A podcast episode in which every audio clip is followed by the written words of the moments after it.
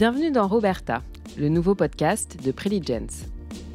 Nous sommes des passionnés et spécialistes d'intelligence artificielle, dite IA, et dans ce podcast, nous vous présentons les histoires de celles et ceux qui ont inspiré ou se sont inspirés de l'IA.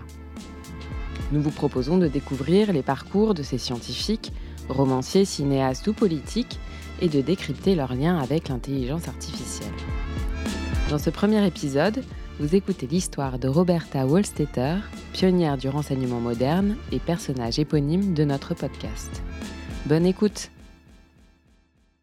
Le 7 décembre 1941, un jour marqué par l'infamie, s'est exclamé le président Roosevelt après l'attaque japonaise de Pearl Harbor.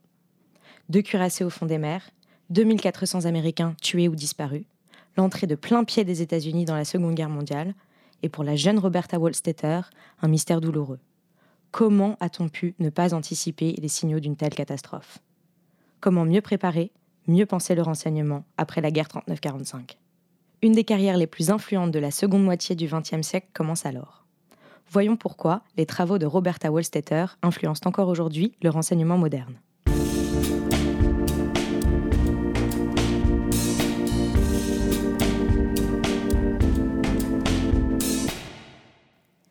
Lorsque la jeune Roberta entre en classe de droit à l'Université de Columbia, elle est déjà en marge de son époque, largement en avance, hors norme. Ses ambitions, pour une femme, sont jugées démesurées par son père, un protestant conservateur et professeur de droit lui-même à Harvard. Alors, lorsqu'elle se permet en plus l'audace de préférer la littérature et la psychologie à une carrière plus tracée, plus profitable, il faudra alors tout le soutien de son futur mari, Albert, pour lui permettre d'aller au bout de ses premières curiosités. Toute la suite de ses recherches prendront leurs racines dans ses années de liberté et de courage. Roberta parvient vite à s'assurer un immense respect dans un domaine de recherche compétitif et accaparant. Ronald Reagan le rappelle en lui remettant la médaille présidentielle de la liberté en 1985. Avec une génération d'avance, dit-il, elle s'est imposée dans des domaines qui parfois étaient réservés strictement aux hommes. À quoi le président fait-il référence? D'abord, à l'étude historique qu'elle a consacrée à la surprise de Pearl Harbor, étude devenue un livre. Pearl Harbor, Warning and Decisions. Avertissement et décision en français.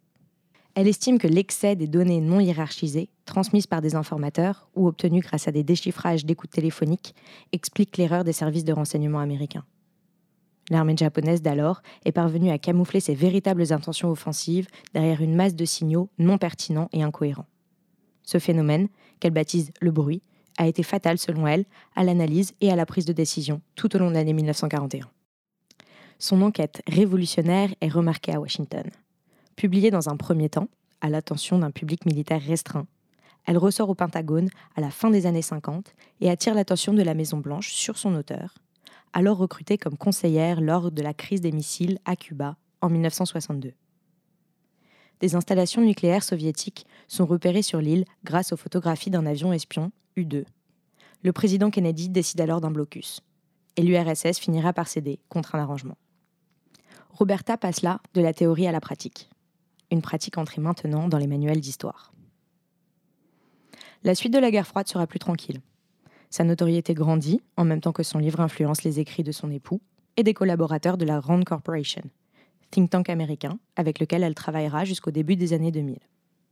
Pour cette génération, le spectre d'une attaque surprise de l'Union soviétique, puis de la Chine, donne à son jugement sur la méthodologie et la prise de décision stratégique en période de crise un caractère permanent.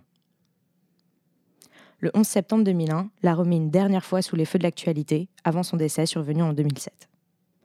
Ses élèves peuplent alors les couloirs les plus influents de Washington et son livre sur Pearl Harbor devient une lecture obligatoire au cabinet du secrétaire à la Défense. Sa permanence intellectuelle, encore et toujours. Capter les signaux faibles, établir les corrélations pertinentes, voir à travers le bruit d'une grande masse de données, c'est à cela que sert l'intelligence artificielle au service de la défense et du renseignement. Les algorithmes permettent d'analyser une énorme quantité d'informations issues de plusieurs sources. De là, les logiciels permettent de mettre en lumière certaines anomalies et aident ainsi à l'évaluation d'une situation et à la prise de décision stratégique.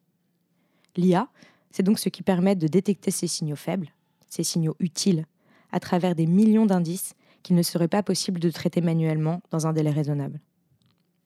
Nul doute alors que la chercheuse aurait été fascinée par ces dernières possibilités technologiques en matière de traitement de l'information. Avec l'IA agissant comme un phare pour identifier les anomalies au milieu d'un tsunami bruyant de données, c'est la promesse d'une prise de décision plus éclairée par les professionnels du renseignement pour un monde plus sûr.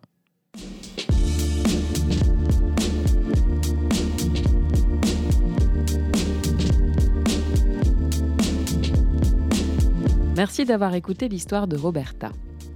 Si vous souhaitez échanger avec nous, n'hésitez pas. Vous pouvez nous contacter sur l'adresse roberta at Retrouvez-nous le mois prochain pour le deuxième épisode qui sera consacré à Stanley Kubrick et ses réflexions autour de l'IA. À bientôt!